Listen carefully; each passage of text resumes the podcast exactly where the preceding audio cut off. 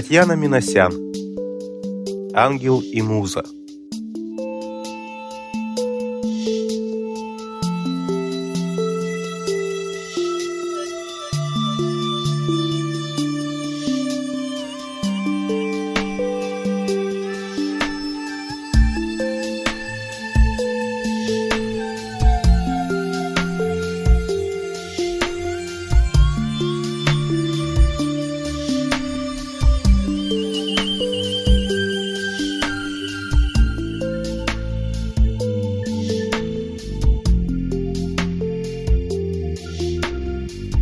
Человек спал, завалившись на диван прямо в одежде и завернувшись в старый клетчатый плед.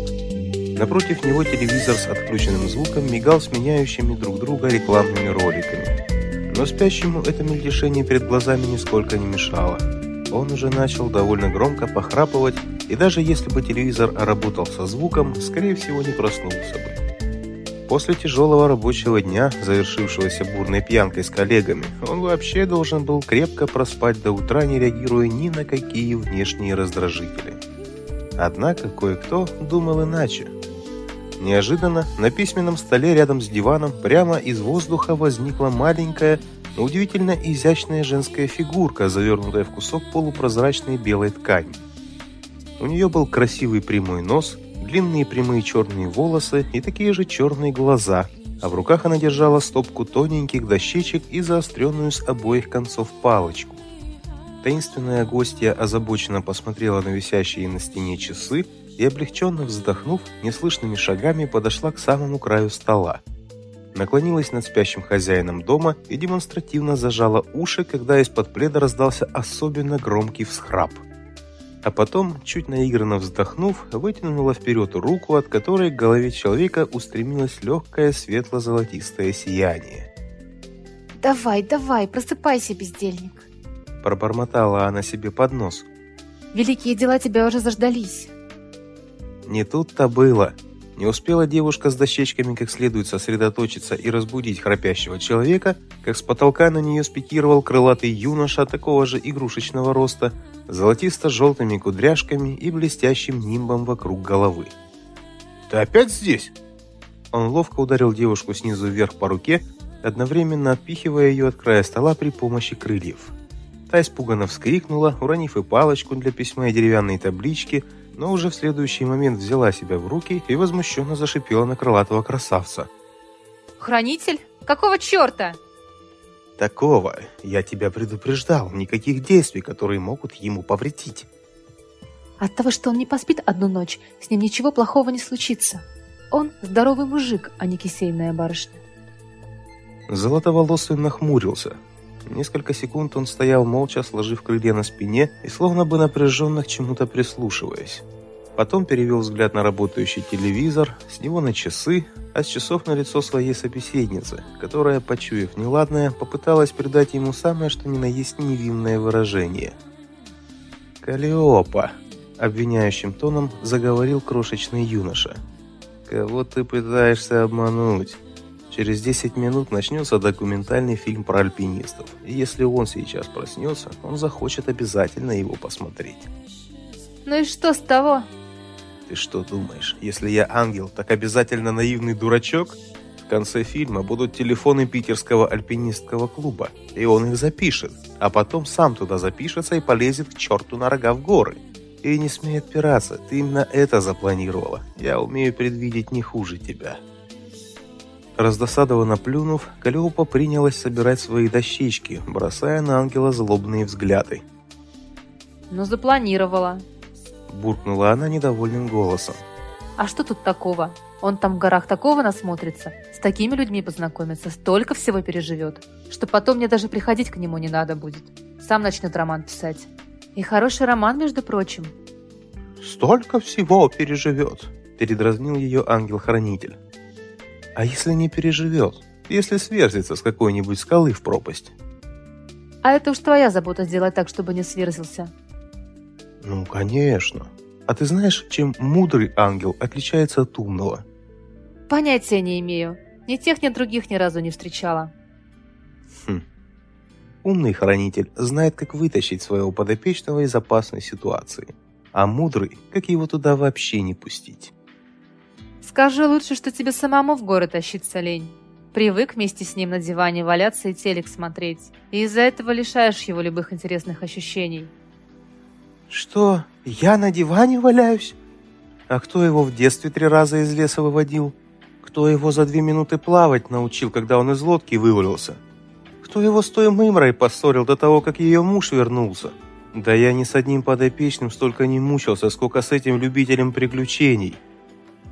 Знаю, знаю. Каждый раз от тебя одно и то же слышу. Если ты такой опытный спасатель, значит, и в горах справишься. Могу и не справиться. Я, знаешь ли, не Юлий Цезарь, чтобы и за обвалами следить, и снаряжение проверять, и аптечку. Через дорогу переводить сложнее, а ты каждый день это делаешь. Я сказал нет. Нечего ему в горах делать. Пусть дома сидит. Неужели ты хочешь, чтобы его жизнь была скучной и однообразной? А развлекать его в мои обязанности вообще не входит. А если он от тоски сопьется и где-нибудь замерзнет? Не сопьется. Уж этого-то я точно не допущу. Ангел и Муза уставились друг на друга. Она черными глазами, он небесно-голубыми. Ни один из них не собирался уступать, и оба прекрасно это понимали. Наконец Калиопа решила попробовать сменить тактику. «Хранитель, послушай!» Заговорила она ласковым елейным голоском. «У этого парня действительно есть талант. Если он начнет писать, то почти наверняка станет знаменитым. Но просто так, от нечего делать. Он сочинять не станет, ему для этого нужен толчок, нужны сильные переживания. А ты его от них ограждаешь. Но подумай, какого счастья ты пытаешься его лишить. Радости от творчества, гордости за законченную работу, волнения от встреч с поклонниками. Угу, тем же тоном, но с плохо скрываемой насмешкой продолжил ее оппонент – а еще неуверенности в своих силах, страха перед критиками, сомнений в том, есть ли у него хоть какие-то способности. Между прочим, если ему сразу не повезет и его роман откажутся напечатать, он действительно может спиться. Или еще чего похуже. Нет уж, пусть лучше живет нормальной человеческой жизнью. Муза скосила глаза на циферблат часов и сердито поджала губы. До начала передачи оставалась минута. «Ты формалист», заявила она патетичным голосом, меряя ангела презрительным взглядом. Для тебя главное, чтобы человек был сытым, одетым, сидел в тепле и не болел. А о чем он при этом думает, что чувствует, это не важно. Это вас не касается.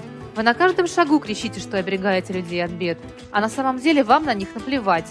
Сделали свою работу, обеспечили одному подопечному долгую спокойную жизнь. И забыли о нем, уже следующим человеком летите заниматься. Да если мы к каждому будем привязываться, это ж никаких нервов не хватит. Обиженно отозвался хранитель. И вообще, ты мне зубы не заговаривай.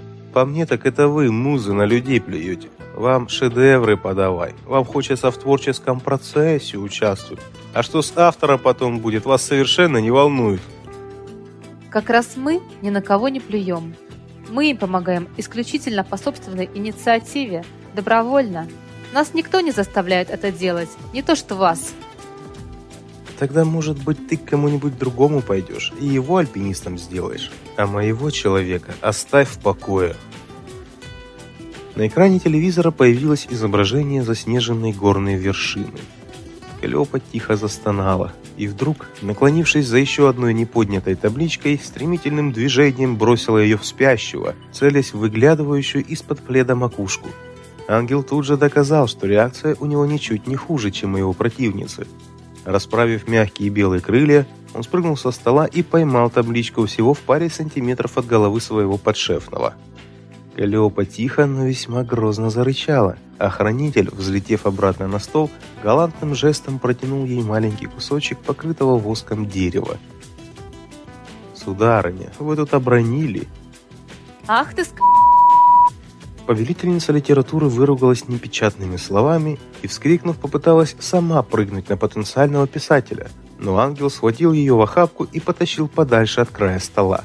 Муза яростно брыкалась и пыталась уколоть ангела палочкой для письма, но он ловко спеленал свою противницу крыльями, прижав ее к себе и почти полностью лишив возможности двигаться.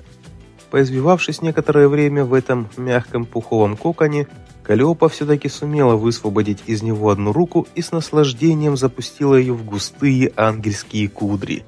Тот чертыхнулся и, развернув крылья, тоже попытался дернуть музу за ее длинные растрепавшиеся волосы. Еще через несколько секунд противники оторвались друг от друга с кровожадным видом, потрясая вырванными клочьями волос. Муза светлыми, ангел темными. «Послушай», — умоляюще прохрипела Муза. «Может, нам монетку бросить?» «Обойдешься». «Да что ж ты такой упертый? Если никто из нас не хочет уступать, пусть все решит судьба». «Вот еще выдумала. Мы с тобой сами в некотором роли судьба». Или лучше сказать, те, кто с этой судьбой борется. Хранитель, ну что тебе стоит? Посмотри, вон у монитора лежит копейка, давай попробуем. Если ты способен влиять на судьбу, тебе бояться нечего. Ну, ладно. Без особой охоты согласился ангел и, подойдя к стоящему на столе монитору, взял крошечную монету в руки. Тогда ты орел, а я решка. Только не жульничать предупредил он музу и подбросил копейку вверх. «Ну что ты, как можно?» Калиопа вновь сделала честные глаза. Копейка несколько раз перевернулась в воздухе, долетела до поверхности стола и аккуратно встала на ребро. Ангел и Муза сначала с удивлением уставились на нее, а потом с праведным гневом друг на друга. «Я же сказал не жульничать!» В голосе хранителя явно слышалось напряжение. «Я не жульничаю. Я тебе мешаю это делать». Также отозвалась Муза. «Слушай, Калиопа, на свете тысячи писателей. Почему ты именно к моему прицепилась? Ну что тебе мешает кого-нибудь другого повдохновлять, а?» Другие так хорошо не вдохновляются. У меня три предыдущих гения так ничего путного не написали. Все время отвлекались на всякую ерунду. Остальные музы надо мной уже смеются. А у меня прошлый человек в аварию попал. Еле-еле жив остался. Мне этого авантюриста в наказание подсунули. Если я еще и за ним не услежу, меня вообще на каскадеров или спасателей переведут. А там я не то что на диване полежать не смогу. Мне вообще свободно вздохнуть некогда будет. Монетка начала дрожать, наклонилась сначала в одну, потом в другую сторону, но все-таки устояла на ребре. Соперники сжали кулаки и уставились на нее с еще большей сосредоточенностью. Но силы у них по-прежнему оставались равными, и копейка не только не упала на какую-нибудь из сторон, но даже перестала дрожать. «Калиопа, а может быть, все-таки договоримся?» «Что я слышу?» Ангел, предлагающий взятку, это уже сюрреализм какой-то. Чтоб тебе следующие сто лет с одними дамскими детективами работать. А тебе с одними политиками. Копейка медленно покатилась по столу, со звоном упала на пол и, повертевшись немного на паркете, закатилась глубоко под диван. Спорщики переглянулись. Ну, и кто полезет смотреть, как она упала? Ты летать умеешь, а мне со стола высоко прыгать. Я могу тебя на руки взять и вниз спустить. Все равно не полезу. У него под диваном были больше, чем в музейных архивах. Ну и что? Как это что? У меня платье белое. О, подумаешь, какие чистюли.